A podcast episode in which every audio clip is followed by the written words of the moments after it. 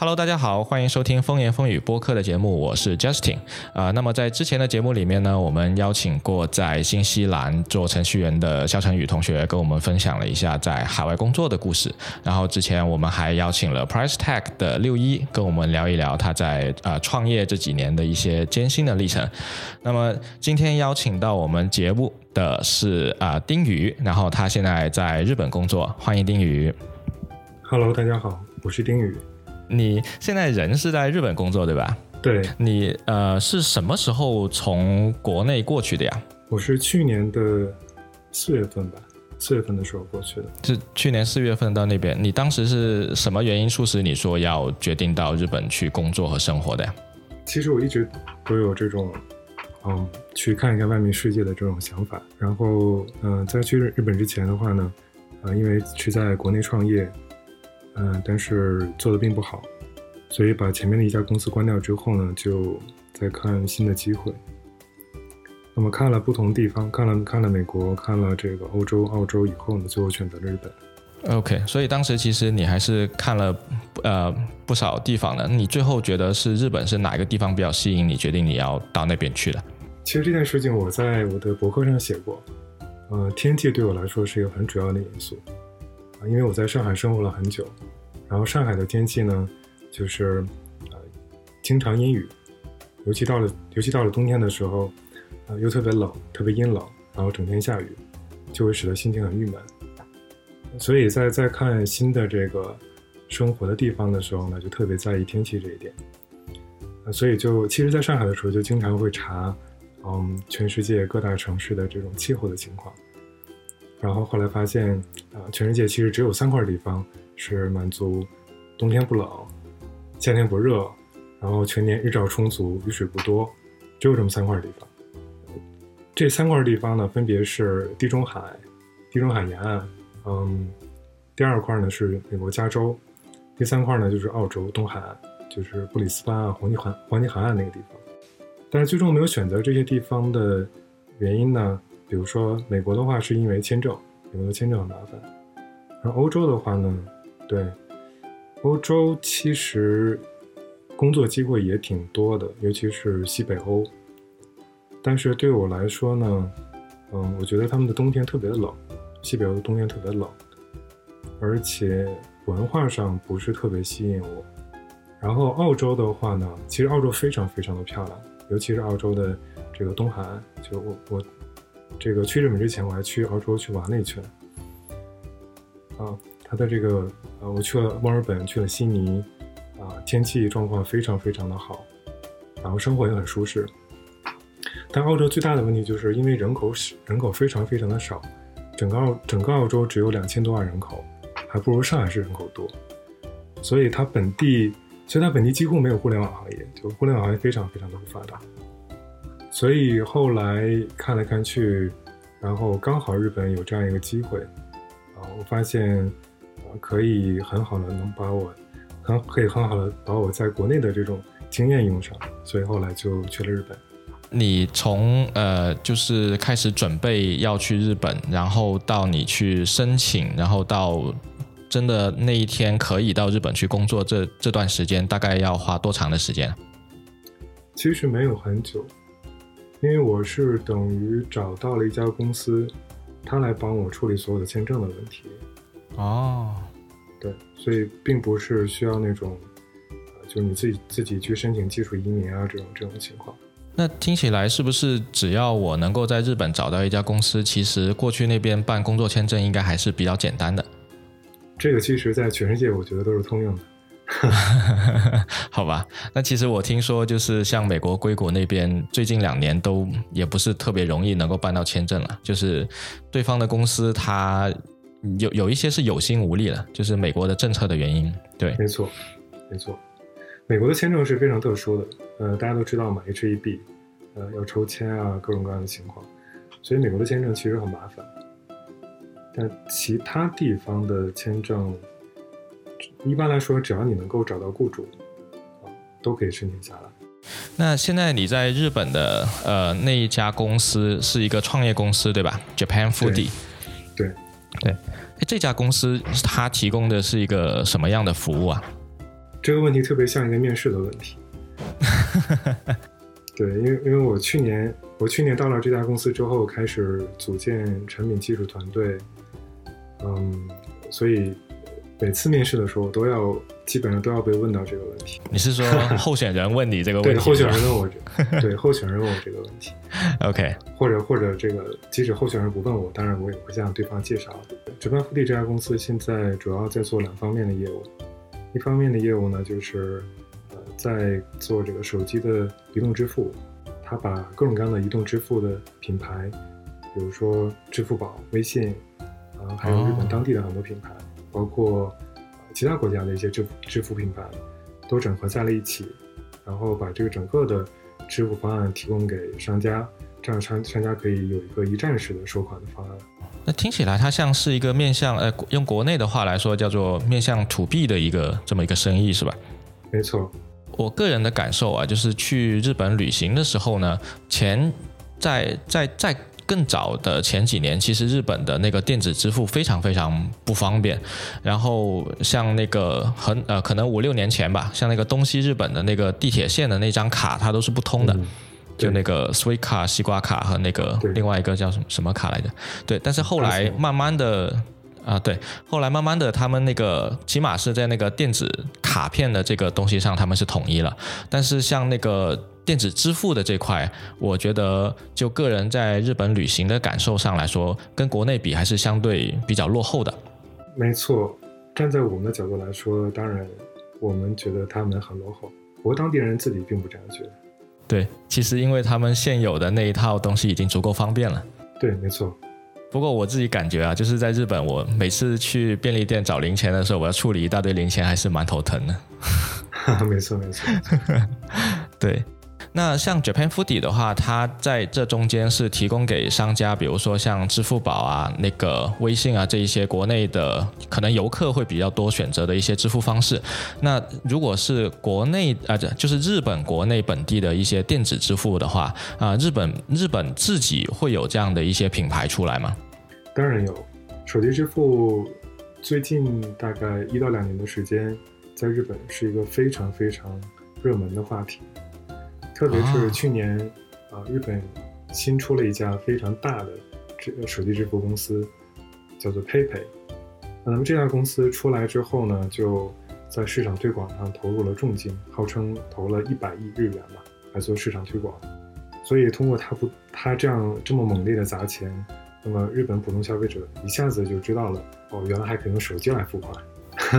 对，虽然就是在它出现之前，其实日本，呃，手机支付行业已经有一些，呃，这个厂商在做了，比如说烂配，但总的来说用的人还是比较少。对，但最近一两年开始变得很多。那他去推广的时候，他是以什么样的一个形式去切入到就是消费者那一端呢？比如说，呃，像国内做什么公交公交的那个乘车码啦，然后便利店的那个扫码支付啊等等这一些。比如说像微信支付和那个支付宝，他们都是采取就是在线下用一个二维码收款的这么一种形式，然后在店家那里会推一套一整套完善的那个支付设备嘛。那像刚才说的这一个新兴的这一个支付的服务的话，它在消费者那一端，它是怎么去使用它这一个东西？日本这边主流的还是，呃，其实跟国内差不多，就是基本上就是存在所谓的正扫反扫，也就是说，要不你出示你自己的这个二维码，让商家用扫码枪来扫你，或者是呢，就是商家的柜台上可能贴着一这一个标签，是这个支付品牌的二维码。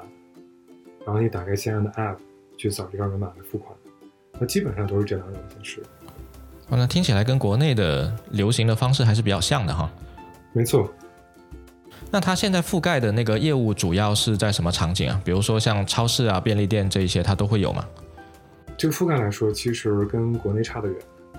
比如说国内的话，你你甚至可以出门不带钱包，很正常的，很多人出门就带个手机其实就够了。但是在日本。不要说手机支付，啊，大部分大部分的店连信用卡都不支持，啊，只能用现金。对，对的，对的，对，对的。百分之七十以上的这个店铺都是纯粹就只能用现金的店铺在。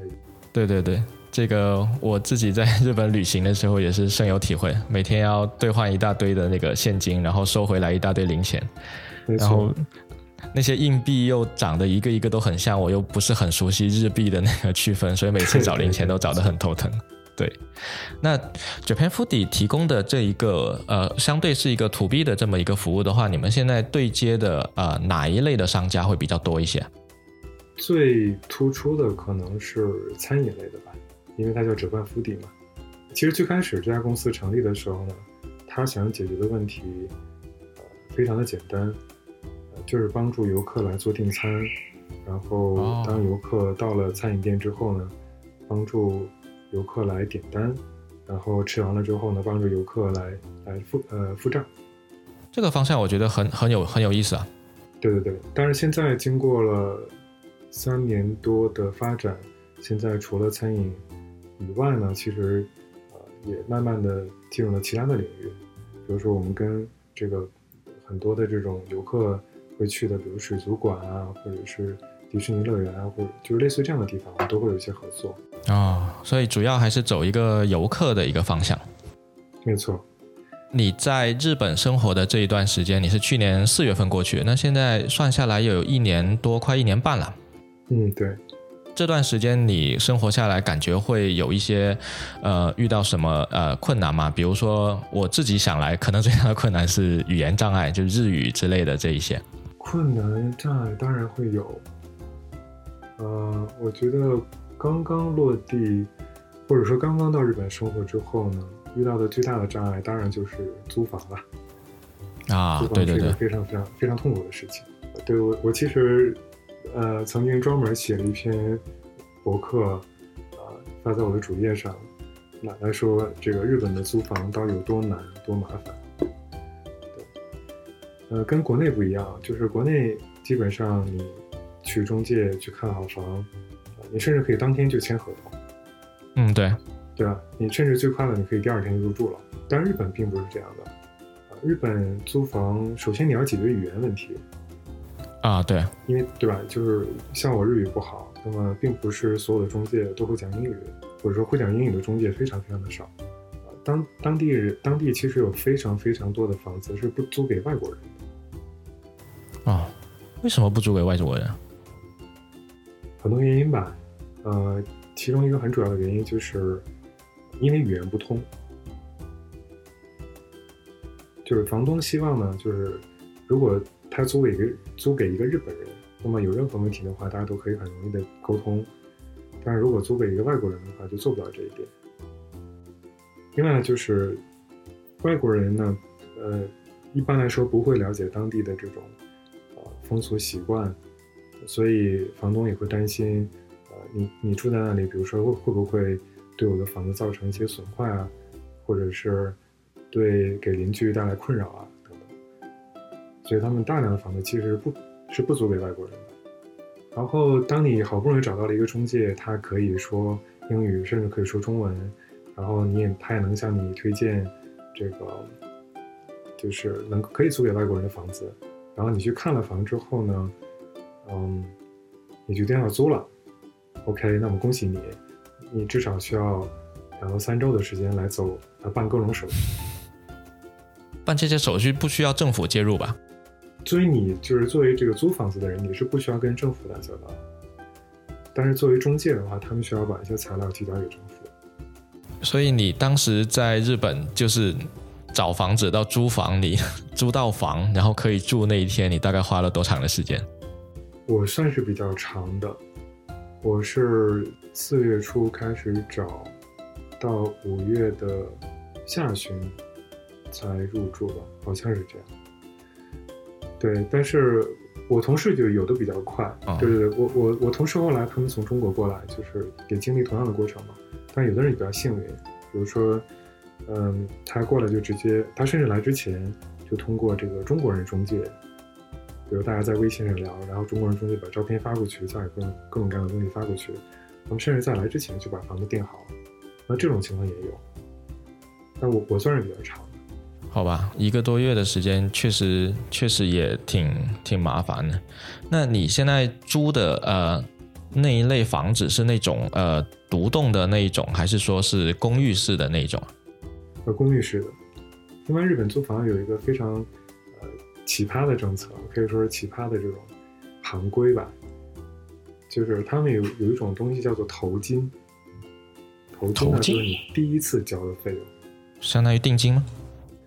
嗯，不是定金，而是当你决定要交这个房呃要要租这个房子的时候呢，除了房租本身，你要交大量的其他的费用，比如说里面有一种东西叫做礼金。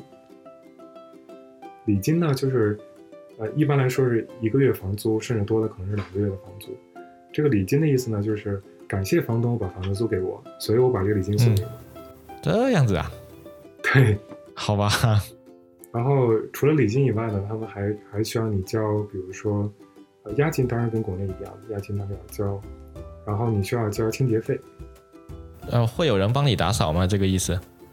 呃，不是，清洁费，我的理解是，当你离开这个房子的时候呢，需显然中介公司或者房东需要来清理这个房子，那么他们需要花钱，所以这个钱需要你来承担。哇塞！并且这个清洁费非常非常贵。哇，那那这些东西你是怎么怎么了解到的？就是房东他也不会告诉你这些吧？呃，当然中介会告诉你。啊，OK。好，在你决定租房子的时候，中介会给你一个他们叫做精算书，那其实就是价格表了，告诉你每一项呃是什么，然后提多少钱。那最后所有东西加在一起之后呢，你会发现。呃虽然你，你给他的钱当中，呃，通常来说只会包括第一个月的房租，但是除此之外，其他的费用，包括礼金、押金、清洁费、管理费等等各种各样、各种各样其他的费用加在一起，会使得你第一次，呃，交给他的这个钱，通常会是一个月房租的四倍左右。感觉比国内的押二付一还要厉害。不过，国内国内是没有那些比较繁琐的礼节性的那一些东西了。对。当然，好处就是当你入住的时候呢，确实非常正规。比如说，他会，呃，他会这个给你厚厚的一本使用手册。比如说，呃，这个你家里附近哪里有这种，呃，所谓的避难的这个这种设施？比如地震了，你要往什么地方去跑？发生水灾了，你要去去什么地方？然后这个家里边的各种各样的电器应该如何去保养？房屋应该如何去清洁等等，它有非常非常厚的一本册子教你。果然是细节做得非常好。那他有没有告诉你怎么做垃圾分类？对，也会教。听说那边做垃圾分类，可能每一天能够扔的垃圾也是不一样的，是吧？这个其实取决于你住的公寓。如果你的公寓是有那种垃圾房的话，你就可以每天都扔。哦，这样子啊？对对对。那那那也是需要分类了之后再放进去的吧？当然当然。所以你交的管理费里面还包含了处理垃圾的费用。没错，如果你住的公寓里面没有垃圾房的话，那么就像你说说的，你要按照今天，比如说只能扔可燃物或者怎么样。日本的垃圾分类是真的是这个地球上做到极致的一个一个国家。啊，其实习惯了还好，也不会觉得很麻烦。但是我我感觉我在东京玩的时候，因为街头几乎没有垃圾桶，然后买东西买点喝的什么吃的什么那些就特别特别麻烦，手里要拿一大堆。没错，大家在外面玩的时候，基本上有了垃圾都会放在自己的口袋里。啊，对的，所以 所以出门要背个包。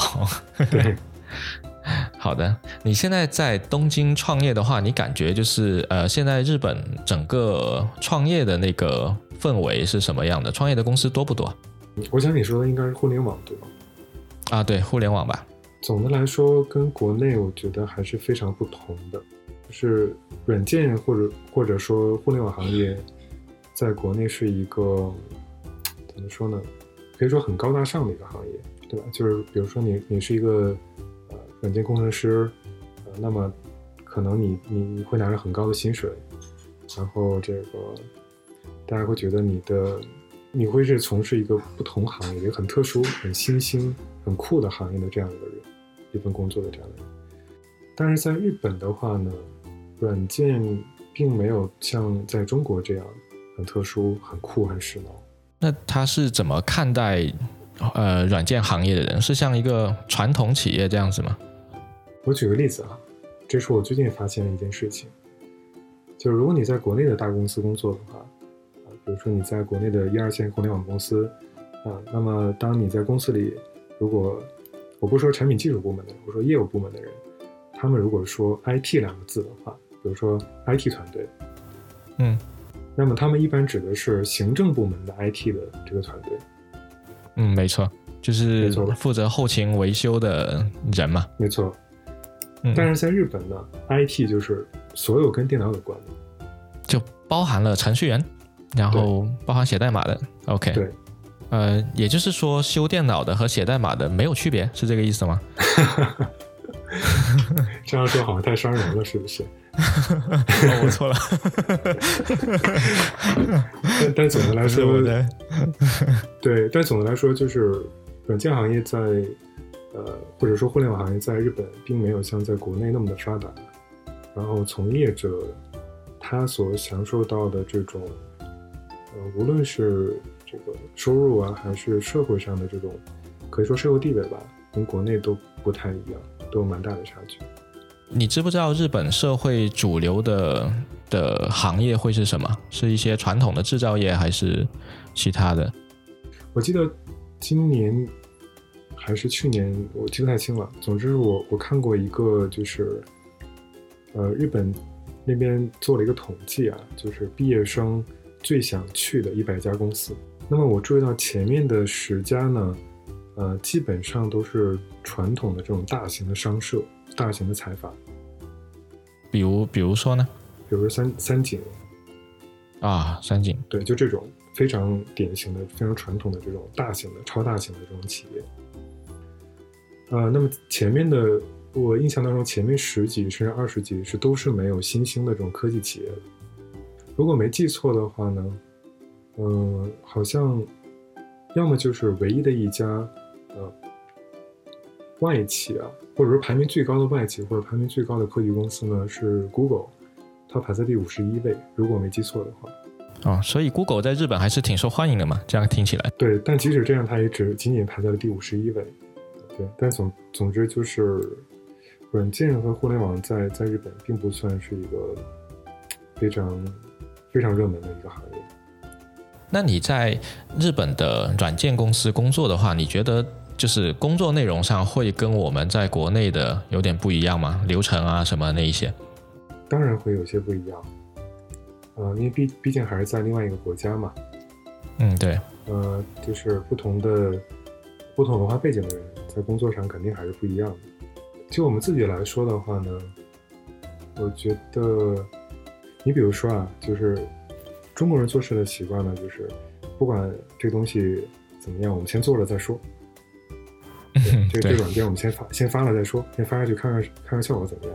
但是日本人的特点呢，就是他们就会花很长很长的时间来呃做讨论、做决策，非常非常长的时间，并且在这个过程当中呢，就要尽可能的呃争取几乎是全部人的认可，就大家就大家一定要说，我我们是一个团队，我们嗯所有人都要都要认同一件事儿。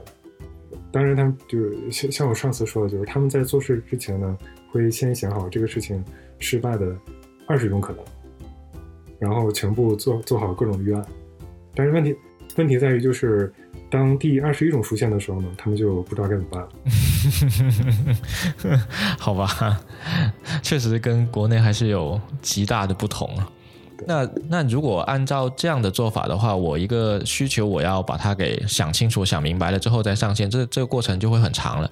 而且，呃，日本是不是呃呃国内的话，其实我感觉很多互联网公司做事情都会比较像呃用迭代的方式，就是我先推出去一个版本，然后这个版本其实可能有好多东西做得不够好，但没关系，我可能很快又出一个版本，然后不停的不停的去滚动，把一个东西做得越来越好。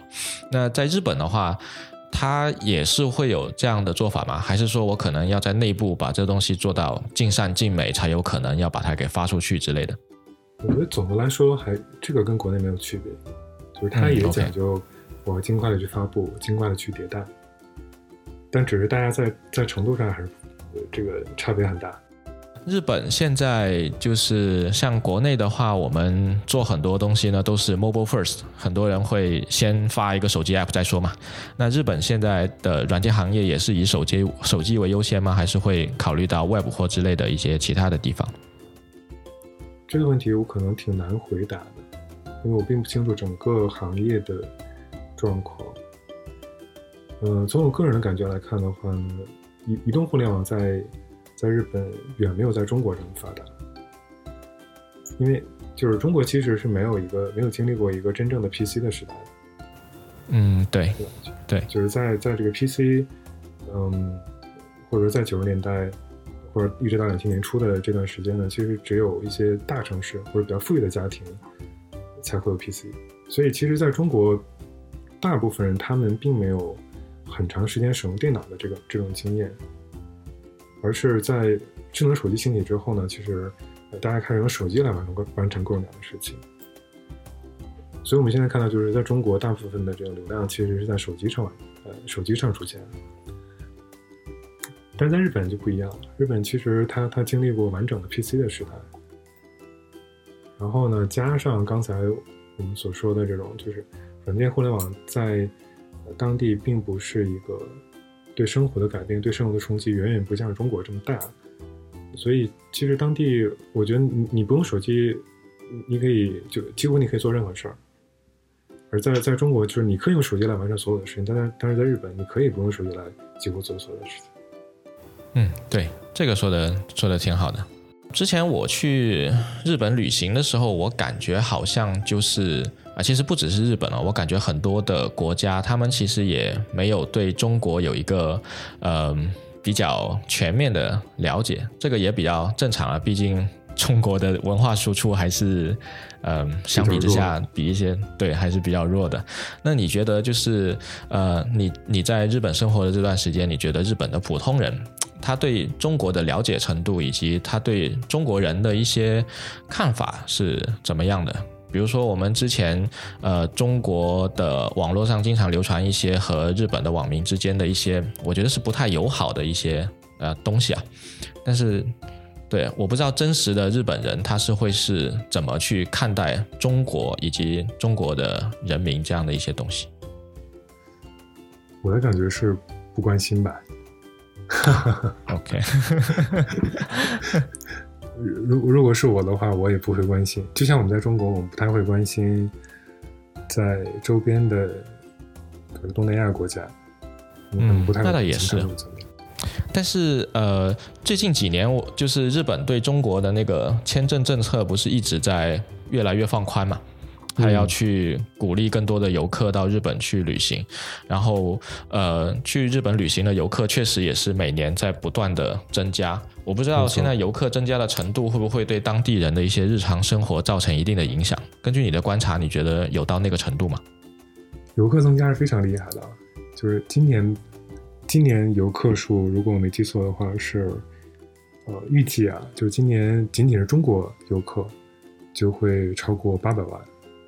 来自中国的游客，那么整个的全世界的游客加在一起呢，则是在三千三千多人，我忘记了，反正三千多万。然后明年奥运会的时候呢，日本政府预计会在四千万左右。哇！所以这么多游客涌过来，肯定会对当地的这种社会啊生活造成很多的影响。嗯，因为我住的地方呢，恰好是在。东京最有名的旅游区之一就是浅草寺，浅草那里啊，浅草那边。对，所以我上下班的时候就就可以接触到大量的游客。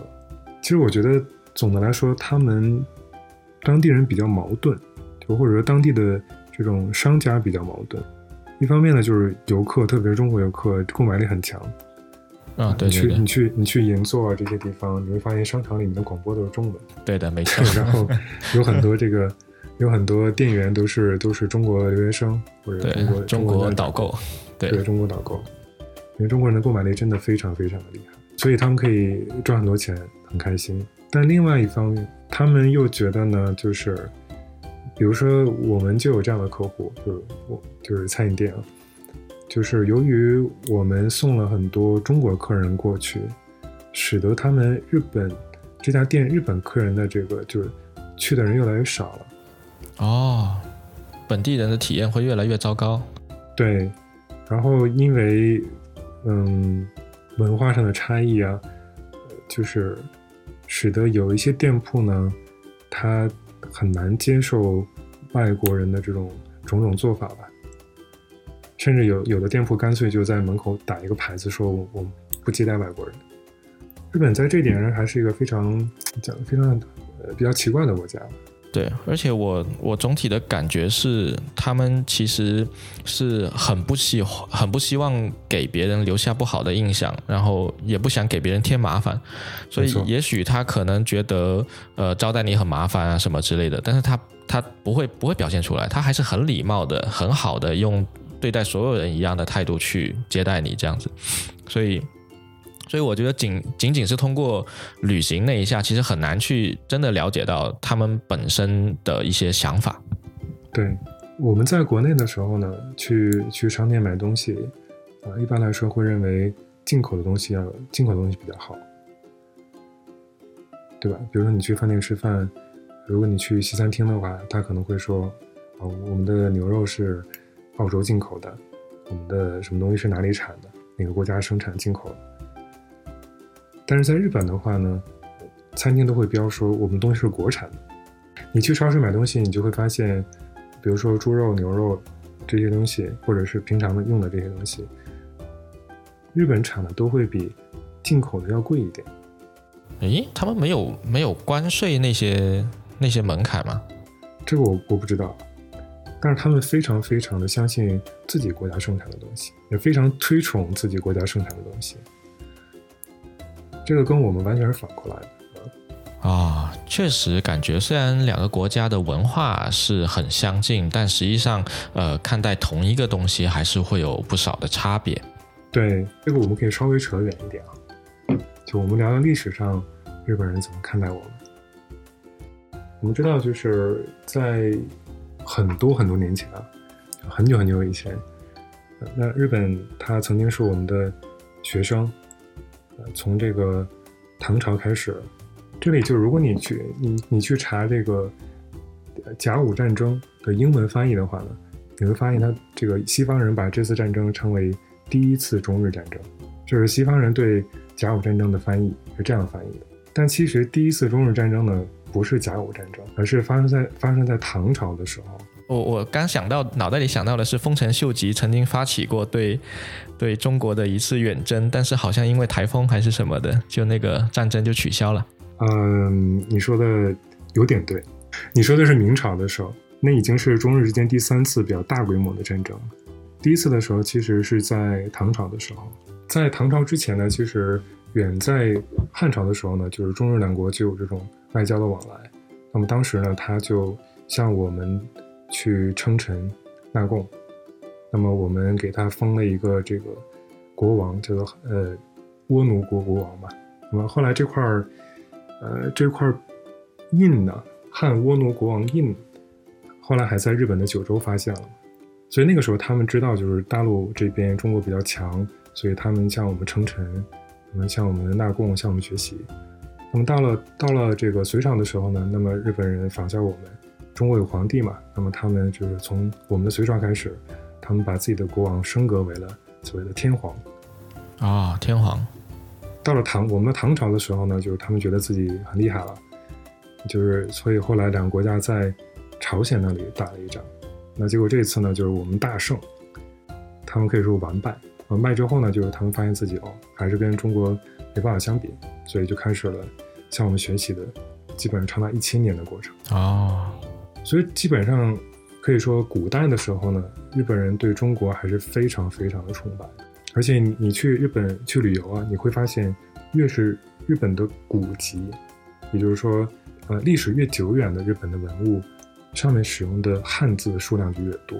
甚至比如说，像如果你去九州岛的话，比如去福冈那边玩的话，呃，你会发现一块石碑上面，就日本的这个寺庙里的石碑上面。全部都是汉字，没有一个假名，而且这个汉字你是完全看得懂的，汉字你是完，你现在你也你也完全看得懂，就整个他写的是什么意思。对你这么说，我好像在那个呃，忘记是哪一个城市的那个天天王寺，好像是大阪吧。它那个寺庙里面有一个滚一大块石头，然后上面雕的汉字的《金刚经》，就是完整的汉字的《金刚经》。对，是在大阪天王寺我去过。但是到了后来呢，到了这个近代的时候呢，当然中间历史很长，比如说元朝的时候，呃，两两方打过，这个就是你说的台风，就是元朝这个呃两次入侵日本，但是都是遇到了台风。那明朝的时候呢，两国又因为朝鲜又打了一次，这次这次就是丰臣秀吉的那次。但基本上总的来说呢，他们对我们还是比较崇尚，就是把把把中国看作是一个。嗯，文化上的母国吧，就是他们的知识分子在，或者说他们的这个就是学生，呃，都是学我们的这个古籍的四书五经这些东西。但是到了近代的时候呢，就是，嗯，特别是这个西方开始入侵亚洲、入侵东亚，那么他们的知识分子就想来中国看一看到底什么状况，就看到了这个情况是中国非常的这种破败。对吧？被被西方人欺负的很惨，然后呢，结果他们就有点开始瞧不起中国。那么后来就是开始，后来这个甲午战争到后来的这个抗日战争，呃，打了这么这么多年，呃，加上他们自己内部的一些教育，使得他们对中国总体上来说，由呃以前的这种崇敬向往，变成了比较看不起这种状况。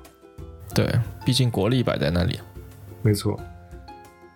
那么一直到现在呢，就是包括我去，呃，比如说我刚到日本的时候，我去租房，呃，我刚才提到就是说很多房子它其实呃不租给外国人，但是我也确实确确实实遇到过这个房子是租给外国人的，但是房东非常明确的表示说这个房子如果是美国人或者欧洲人的话是没有问题的，但中国人是不行。哦，他这么跟你说的呀？对。哇，这在日本人那边应该是非常非常直接的一种表达了耶。呃，没错，但是后来我我当时觉得很生气啊，就是你你你怎么这样的这样的瞧不起人？而且这个如果换做西方的话，这这就是非常典型的政治不正确嘛。但日本从来就没有政治正确这种说法。我感受上是他们全国人民都比较比较有一种氛围，就是就是大部分人不希望给别人添麻烦。没错没错，这点确实是这样。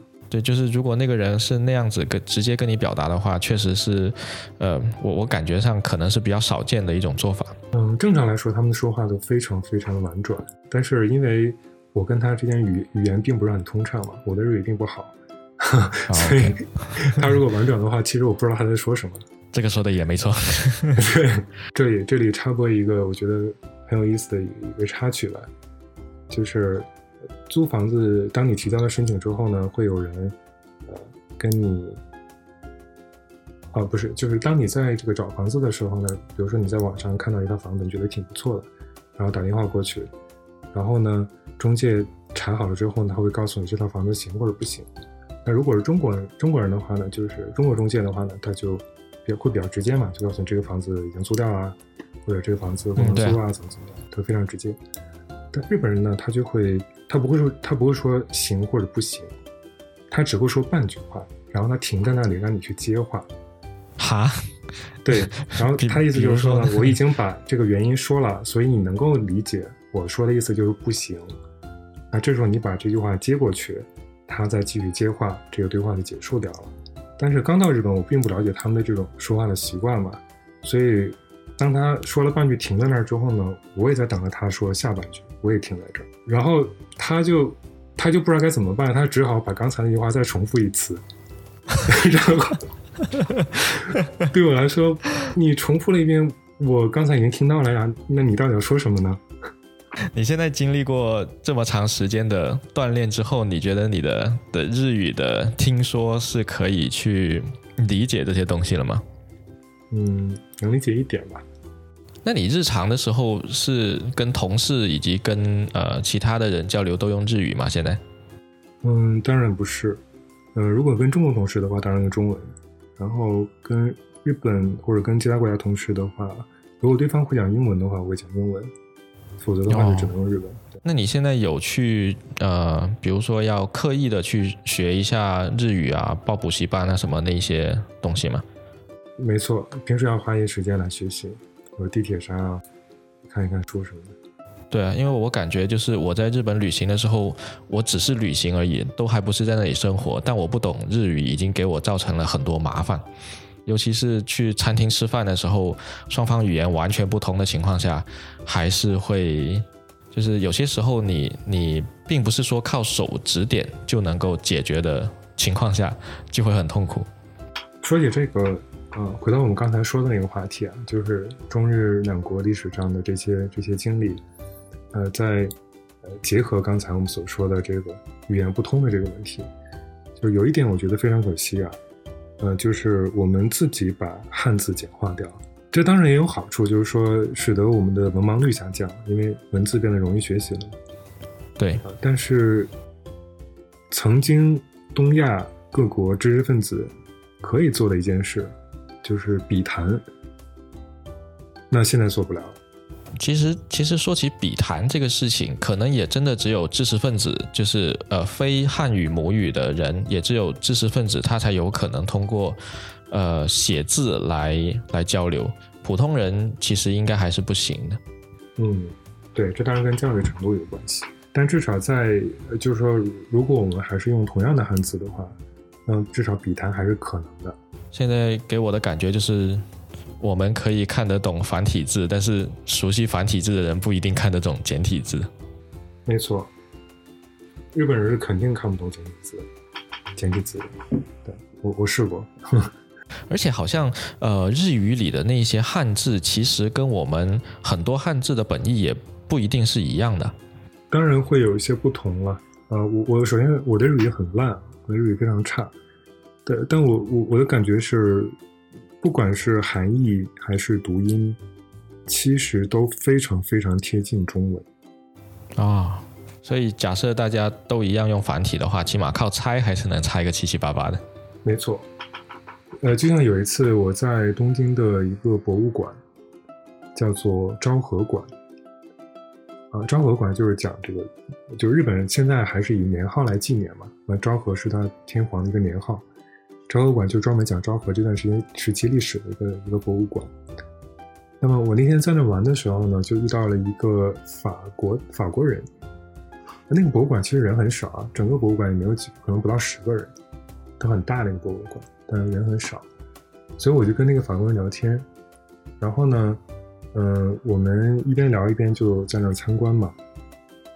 然后我们就发现了，嗯，在。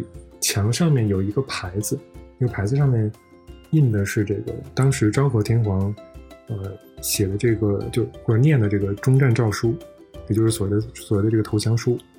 那么这个终战诏书当然肯定是用日文来写的。然后很有意思呢，就是呃这面这面墙上呢是有终战诏书当时的原文，就所有的字全部刻呃全部印出来，以及现在的一份。呃，通俗的这种写法，就所谓翻译用现代日文翻译出来的一份这个对比的参考。然后对，然后这个这个法国人呢，他会一些日语，然后他就看到了公认诏书，他他明白说这个是昭和天皇的那个文件，但是他就看不懂右边对照的那份文字上面中战诏书的那个战字是什么意思，他看不懂那个字，他就问我那个什么字。我我看了一下，我我当时就笑了，因为对中国人来说，这完全没有任何感任何悬念，就是这两个字都是战争的战，但是呢，当时的写法和现在的写法还是有一些区别的，所以这个时候呢，就是没有这种文化底蕴的人，他就他就看不懂，或者说呢，哪怕他能够看得懂，嗯，他不一定能够理解这个字背后隐身隐含的那些意思。不过我感觉就是像中国人和日本，毕竟在古代上确实有一些文化，呃相通的地方。比如说我们都使用汉字，所以中国人去理解这个东西，确实是会更相比起就是一个法国人，他可能从来也，啊他也不一定会有学习汉字的一个背景，然后再去看这个东西，确实是完全不一样。没错没错。我们刚才聊了一些，就是在日本跟。中国的一些文化上的一些对比。那其实呃，之前有听说，就是在日本，就很多人是工作狂嘛，就是日本加班也加了不少，然后什么晚上回去可能就停车场哭一下，或者是要下了班还得陪老板去喝酒啊什么那些。你你整体感觉就是现在在日本工作的话，你觉得跟国内相比，加班算不算多呢？我觉得其实跟国内差不太多，就加班程度来说差不多。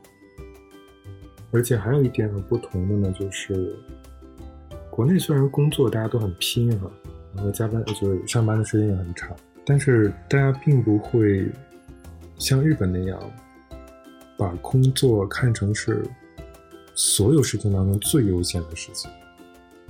我感觉就在在日本就没有任何事情是比工作更重要的。这个是跟什么做对比呢？比如说，日本没有病假，没有病假，对，日本人那生病了怎么办？生病了，你一般来说你要带着病坚持上班，你你你要戴着口罩，然后不管怎样，就你要坚持强忍着上班，这样你才呃体现出你是热爱工作的、关心集体的。太可怕了吧？那那万一你真的病到在家起不来了怎么办？呃，那你就只能请假，就请年假或者事假。这个太没有人文关怀了吧？这样子，对于公司来讲，他们倒不是这样考虑问题啊，就是他们不会考虑这种人文关怀的问题。这这，我我觉得就是像我刚才所刚才所说的嘛，就是他们认为工作是一件非常神圣的事情，为社会创造价值啊，是为这个呃公司打拼啊等等。总之，工作是最最重要的。前几年有一个轰动的新闻，就是一个东大的毕业生，还是很漂亮的一个一个女生，然后毕业之后去了一家日本顶尖的这种广告公司，然后结果因为加班太厉害了，好像进去工作了一两个月之后，就这个人就跳楼了，然后当时就引起整个社会的轰动。哇，太可怕了！对，然后这个不算什么，就是最夸张的是这个人死后呢。嗯，还有很多日本人说，你加你一个月加班才这么点时间，你怎么好意思说呢？我加班时间比你长多了。哈，我同事走在街上被采访过，就是电视台问他说，自从前几年那次女生东大女生跳楼的事情之后呢，很多日本公司也注意到，就是呃东南亚员工加班时间太长这件事情，比如说会要求晚上十点钟必须关灯啊，或者怎么样。你你觉得现在？整个社会的这种加班状况是不是比以前改善了？电视台还会再接人采访。那那确实有改善吗？这我就不知道了。在那边工作一年多，对，就是连连病假都没有的话，然后所有的人以以工作为优先，而且好像我之前也听说过。比如说，你去上班的时候，呃，日本人非常非常准时嘛。假设我们九点钟上班的话，你既不能够比九点钟太早到，也不能够比九点钟太晚到。呃，反正迟到肯定是不行的，但是你太早到也不可以。上班我觉得没关系，开会的话，比如说你去拜访客户，你肯定不能太早到。就是你等别人也是不行的。对，但我觉得这个好像跟跟国内应该差不多吧。就是比如说你跟人家约好九点钟。你八点半就到了，那对方肯定也觉得不舒服，对啊，你可以到了不告诉他 啊，那当然可以，这这就是你自己的事儿。我我当时我忘了是听什么节目或者是什么地方说了，他的意思是因为你当你比如说九点钟上班，但是你八点半就走进办公室的话，可能会给其他人带带来压力，就是对方知道你很早就到了，他们可能是还是不想给别人添麻烦的一个典型。那倒也还好，我。我们就有同事是每天，呃，基本上每天七点多就到办公室。我们九点钟上班嘛，他七点多就到办公室，很早，就可能八就十八点钟到办公室。我们是有这样的同事。这个倒是跟跟美国有一个巨大的区别。就据说 Google 那边他们鼓励是你越早下班越好。就是你早下班，表示你你这个人比较厉害一点，然后你很很快就把事情搞定了。如果你晚下班的话，他们会觉得这个人，哎，你怎么这么笨？就是要花这么多时间才能把这个事情解决。原来如此。对，但他们有另外一个问题，就回到家可能还要继续加班。哈哈，这个在日本也是一样。嗯，好，最后我们来本节目的定式灵魂三问。呃，首先第一个问题，你觉得呃，你现在最喜欢日本的是什么东西？这个问题好难呀。对的，我 我最喜欢的应该是它的，嗯，整洁有序，就是一切的东西都非常的规整，然后超级干净，然后人虽然很多，就人口虽然非常密集，但是超级超级有秩序。而且你有没有感觉，就是我我发现他们在街上的，无论是年轻人还是老人，都非常注重自己的形象。没错，就是穿着啊、打扮啊、谈吐啊、走路啊什么的，就一个正常的人都非常注意自己的形象。所以整体给我感觉是在那边旅行的时候非常非常舒服。但是反向反向过来，你会不会觉得有压力啊？我倒不会觉得有。可能刚开始的时候会有一些，因为刚开始的时候你不知道该怎么样融入这种规则，或者说你你不知道规则是什么。嗯，对对对，因为很多规则它并不是书面上的规则，它只是一种社会的运行的规范而已，约定俗成的事情。但是当你不知道的时候呢，你就会，你你你不知道自己什么样的行为会触及到这样的规范，会违反这种规范，所以你会比较小心。那个那个时候会比较有压力。而且正是因为日本是一个超级有秩序的社会，我会发现这是很有意思的一点，就是西很多西方游客，他去了日本之后呢，他会变得非常的小心，他也怕自己就是破坏了某种规矩就丢脸。其实我觉得可能不只是在日本，他们就是你一个就是不同文化的人去到另外一个文化，都会有这样的一种小心翼翼。只不过日本这个地方确实比较特别，它。给我的感觉是在整个世界都是一个很特别的一个地方。对我感觉在西方玩的时候呢，大家一般来说还是比较比较自由、比较随性的。呃，我不知道是不是我的错觉啊，但是我在就是比如说欧洲或者是这些地方玩的时候，感觉大家一般来说还比较随性。好，第二个问题就是你最不喜欢日本的是什么？我觉得是。因为这种大家都遵守规范，嗯，或者说过于的去约束自己，嗯，以至于不给别人带来麻烦，那么使得整个社会整个社会会比较压抑。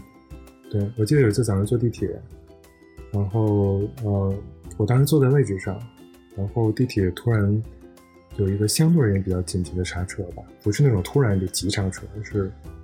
速度一下子变变变慢，但是即使这样，因为惯性很大嘛，所以我前面的整整车厢的人全部都朝一个方向倒下去。然后呢，就是大概车停稳了之后呢，所有人大概几秒钟之后呢，所有人都就是恢复到原位，站起来恢复原位。然后整个过程啊，只听到了脚步声和衣服的这种摩擦的声音，没有人叫，没有任何别的声音，没有人讲话，对，没有人讲话。我当时觉得哇，真真真的太压抑了。我觉得其实秩序就是人人性的很多部分，其实都是没有秩序的。秩序在某某种程度上是一个反人性的做法，但是如果它推到极致的话，你就感觉上好像就确实没有什么人性的的的东西在里面，就会比较可怕。那最后一个问题啊，如果有听众朋友呢听了你的节目，然后他觉得他很喜欢日本，然后也想要移民到日本去工作啊、生活啊这样的话，你觉得你会给出一些什么样的建议给他们呢？嗯，一定要来日本吗？呃，你有其他的建议也可以。我觉得如果追求工作生活平衡的话，可能欧洲。澳洲都会是比较好的选择，但是如果当然日本也有很多好处了，比如说这个文化上很相近，饮食上很相近，然后离中国很近，这样回家比较方便，然后时差也比较跟中国只有一个小时的时差，跟家里人联系也比较方便，这些这些东西都是到日本移民到日本比较好的地方，但是反过来就像刚才说的，就是。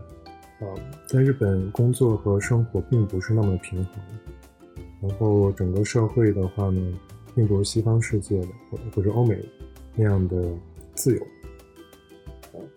呃，会相对而言比较压抑，基本上就这样吧。